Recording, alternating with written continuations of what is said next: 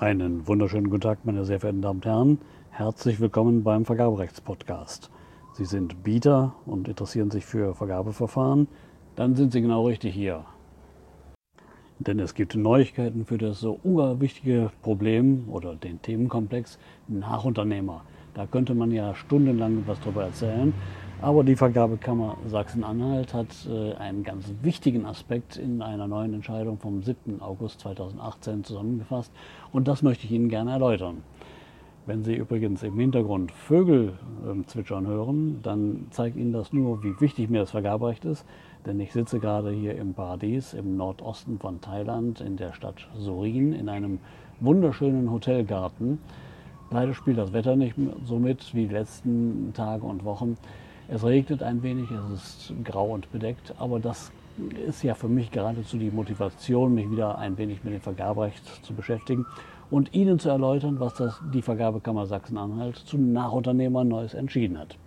Stellen Sie sich vor, Sie geben als Bieter ein Angebot ab und Sie vergessen mitzuteilen, dass Sie für eine Teilleistung einen Nachunternehmer einsetzen wollen. Es geht um ein Tiefbauprojekt und eine Teilleistung davon ist der Kanalbau. Das wollen Sie nicht im eigenen Unternehmen erledigen, sondern einen Nachunternehmer dafür einsetzen. Dagegen spricht überhaupt nichts. Der Nachunternehmereinsatz ist ja grundsätzlich zulässig. Von den Fällen, dass Sie sich auf die Eignung des Nachunternehmers berufen wollen, da wollen wir jetzt mal nicht drüber reden, sondern es ist einfach äh, eine Arbeitserleichterung für Sie. Sie wollen den Nachunternehmer einschalten, dürfen das auch, mit wenigen Ausnahmen. Aber darum geht es auch hierum nicht.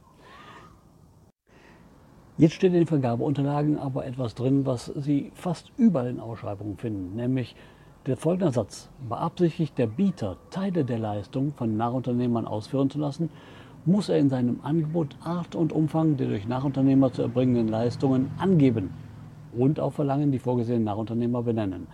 Der letzte Teil auf Verlangen die vorgesehenen Nachunternehmer zu benennen das betrifft nur der, den Bieter, der den Zuschlag erhalten soll. Sie erinnern sich vielleicht an die Rechtsprechung des Bundesgerichtshofes, die ist vielleicht drei, vier Jahre alt, Da hat der Bundesgerichtshof entschieden, dass das, was man früher gemacht hat, nämlich den Bieter zu verpflichten, schon in seinem Angebot den Nachunternehmer zu bezeichnen, dass das unzumutbar ist. Und die Auftraggeber, denen es aber wichtig ist zu wissen, wer soll denn überhaupt vor Ort tätig werden, sind dann dazu übergegangen, den Bieter aufzuerlegen oder die Bieter zu verpflichten, in dem Angebot mitzuteilen, welche Teilleistungen denn durch Nachunternehmer erbracht werden müssen. Nicht mehr der Auftrag, der Nachunternehmer persönlich benannt, sondern nur die Teilleistungen benannt. Jetzt hat das ein Bieter nicht getan und das soll so schlimm sein? Kann man das nicht nachholen? Nein, hat die Vergabekammer in Sachsen-Anhalt gesagt. Ähm, und dieses Nein in drei ganz einfachen Argumenten erläutert. Erstens, Sie sagt, bei der Angabe des Bieters zur Art und Umfang des Nachunternehmereinsatzes handelt es sich um eine kalkulationserhebliche Erklärung und die wirkt sich auf seine Wettbewerbsstellung aus. Auch die Begründung dafür kann man akzeptieren, nämlich dass der Bieter, der ähm, die geschuldete Leistung durch Nachunternehmer erbringen will, der erweitert sein Leistungsspektrum. Zweitens, nachholen kann man das nicht. Diese fehlende Angabe nicht. Es ist keine Frage, die in einem Aufklärungsgespräch geregelt werden kann, sondern man muss beachten, so die Vergabekammer, dass es um ein transparentes, äh, dem Gleichbehandlungsgrundsatz unterliegendes Vergabeverfahren handelt. Und das ist nur zu erreichen, wenn alle Angebote in jeglicher Hinsicht vergleichbar sind. Drittens, diesem Angebot fehlt eine zwingende Angabe zur Nachunternehmerleistung. Und das kann nicht nachgeholt werden, da beruft sich jetzt die Vergabekammer Sachsen-Anhalt schon auf eine ganz alte Rechtsprechung aus dem Jahr 2007 der Vergabekammer Brandenburg. Und was vielleicht auch noch wichtig ist, die Vergabekammer Sachsen-Anhalt sagt ausdrücklich, es ist völlig unerheblich, welche Art diese Nachunternehmerleistungen sind. Das heißt also, mit dem Verhältnismäßigkeitsgrundsatz kommt man hier auch nicht weiter.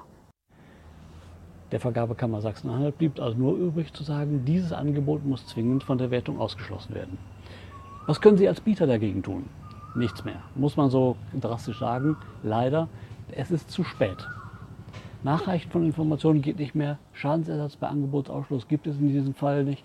Ich kann Ihnen aus der Praxis nur raten, ärgern Sie sich fünf Minuten über sich selbst und konzentrieren Sie sich dann äh, auf das nächste Projekt. Und bei dem nächsten Projekt bitte ausführlich die Vergabeunterlagen studieren und machen Sie sich eine Checkliste, was bis zur Angebotsabgabe erledigt werden muss. Nicht jeder Auftraggeber ist so sorgfältig und macht Ihnen die Arbeit leicht und liefert Ihnen so eine Checkliste mit. Das müssen Sie im Zweifel dann selbst erledigen. Denn sonst, das glaube ich, kann man so sagen, das Ärgern über sich selbst ist das Schlimmste, was passieren kann. Sie haben viel Mühe und Arbeit in ein Angebot gesteckt und hinterher doch eine Kleinigkeit vergessen. Und diese Kleinigkeit bricht Ihnen bei einem ansonsten hervorragenden Angebot das Genick. Nach diesem kurzen Ausflug in das Vergaberecht widme ich mich jetzt wieder den wunderschönen Landschaften und dem hervorragenden Essen hier in Thailand. Ich freue mich aber, dass Sie dabei waren und vielleicht bis zum nächsten Mal Ihr Fachanwalt für Vergaberecht, Oliver Weihrauch.